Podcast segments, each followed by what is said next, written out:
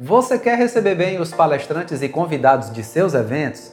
Quer encantá-los e causar uma excelente impressão? Então se liga nessas 12 dicas que eu vou te dar nesse vídeo.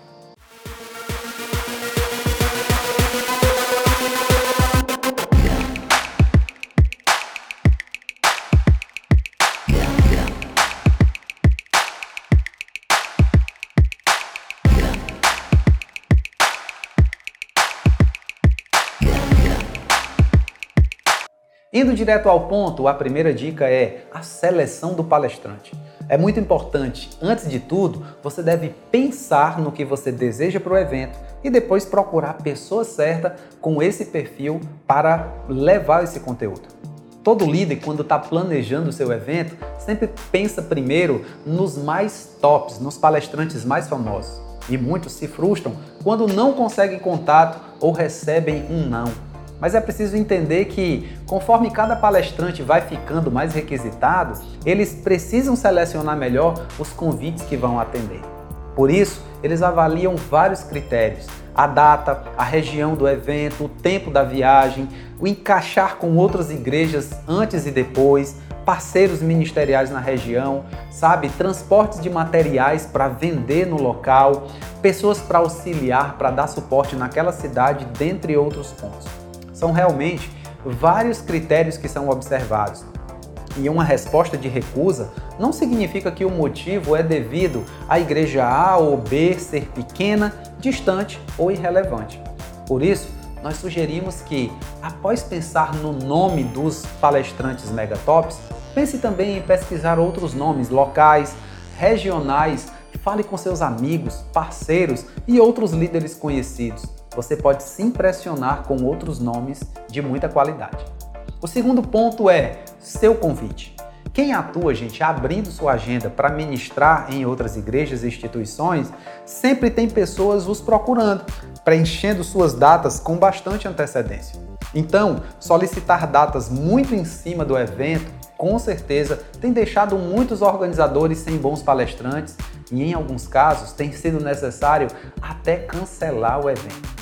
Então se planeje, prepare uma boa apresentação, prepare um release sobre a proposta do evento e envie junto com seu pedido de agenda com bastante antecedência. Não vá fazer em cima da hora. Encante o seu convidado já no primeiro contato, deixe ele com vontade de dizer sim já nesse primeiro contato.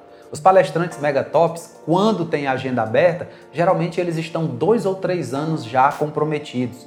Já aqueles palestrantes do momento ou ainda em ascensão, geralmente eles têm aí seis meses a um ano para você poder conseguir uma agenda.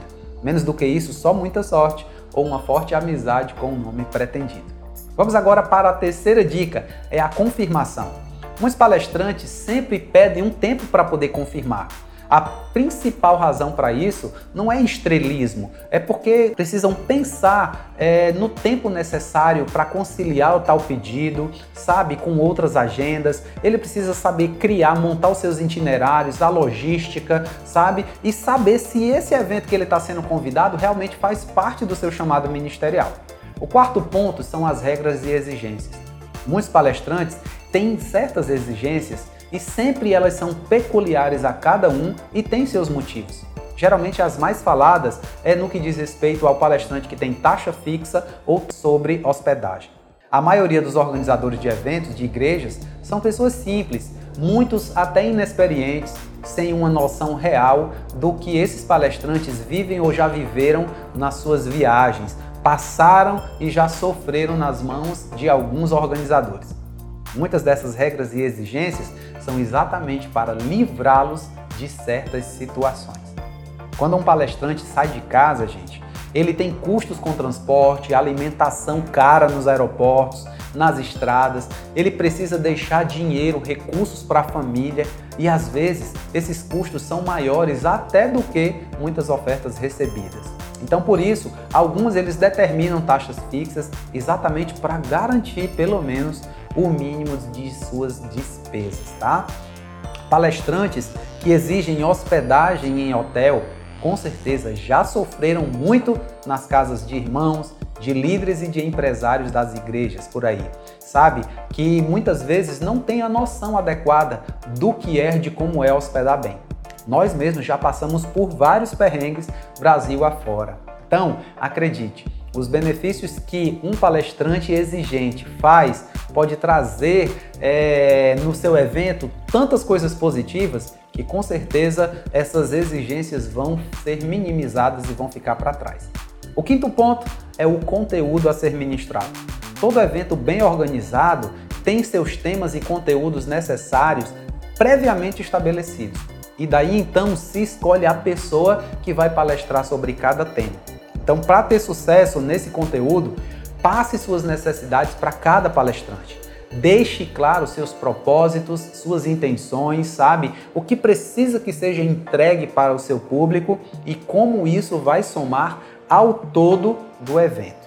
Deixar o tema aberto e a critério do palestrante pode levá-lo a trazer algo que não tem nada, nada a ver com o propósito do seu evento.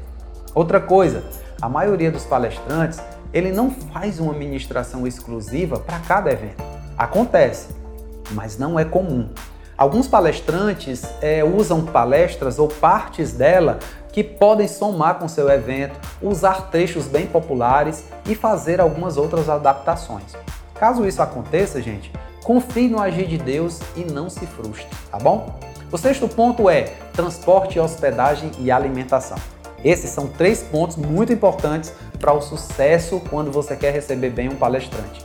É comum as igrejas buscarem economia comprando passagem nas madrugadas, mas muitas vezes não se pensa nos riscos e perigos nas ruas da cidade e do cansaço físico que é, pode ser causado nesse palestrante que pode até comprometer a performance dele no evento. Algumas igrejas querem impressionar hospedando em hotéis, pousadas e casas em locais belos da cidade, mas esquecem como essa distância e o tempo no trânsito pode comprometer o evento. Então procure boas hospedagens mais próximo do local do evento e faça com que sejam de fácil acesso, um ambiente familiar, pousadas e hotéis que tenham uma boa higiene e uma boa alimentação também. Sobre os alimentos, ofereça sempre um cardápio leve e saudável. Evite oferecer aquelas comidas regionais fortes, pesadas, diferentes, exóticas, que podem até comprometer a saúde do palestrante e atrapalhar também o seu evento. Pergunte sobre suas restrições alimentares, sobre seus horários. Ah, é bom evitar também, nos horários de refeições, ficar alugando e conversando muito com o palestrante. Você fica inibindo ele de se recolher e ter um tempo melhor para descansar e se preparar para o seu evento. Então, gente, pensar no bem do palestrante vai fazer com que ele sempre queira voltar para a sua igreja. Sétimo ponto é a recepção. Uma boa recepção é fundamental. Para isso, é, escolha sempre pessoas simpáticas para receber, acolhedoras, educadas, bem é, é, é, é, pontuais e que sejam bons motoristas também. Transportar esse palestrante em um carro limpo, seguro, ajudar na bagagem, agilizar nos check-ins e check-outs, nos aeroportos e rodoviárias, ter sempre também legal um mimo no carro, um presentinho para causar uma boa impressão. E para completar esse assunto, o próximo ponto é exatamente esse: lembranças e presentes. Todo mundo gosta, né, de um presente. E no caso dos palestrantes e convidados também não é diferente. Já no carro, o quarto onde está hospedado, sabe, o encerramento do evento são momentos excelentes onde você pode ter uma boa oportunidade para honrar o palestrante. Então sejam criativos, pensem em itens regionais, pequenas peças decorativas e também compactos. Evite aqueles presentes exagerados no tamanho e também na quantidade. Palestrantes em viagem têm sempre muitas limitações de transporte e de espaço. O nono ponto é venda de materiais. Se você acha que os palestrantes andam por aí com aquele monte de malas e produtos para vender, é só comércio, você está enganado. A maioria desses produtos estão associados a uma ajuda ministerial, a uma missão e também na própria manutenção do ministério.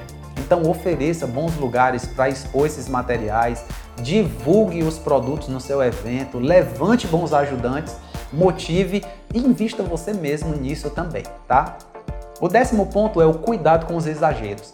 Tem gente que, quando convida alguém, parece que quer sugar cada minuto da vida do palestrante e cada centavo investido nele. Sabe, coloca a pessoa em várias palestras, inventa workshops, treinamentos, faz reunião com líderes, busca orientações extras em horários inconvenientes, marcam horários para aconselhamentos de pessoas problemáticas da igreja e por aí vai, tá? Então tenha cuidado com esses exageros. Não ache que você vai conseguir fazer tudo em uma única ocasião. Pense em oportunidades futuras, sabe? Pense em uma linda parceria. Ninguém vai querer voltar a um lugar onde ele foi para servir, mas na realidade ele foi escravizado. Décimo primeiro ponto são as ofertas.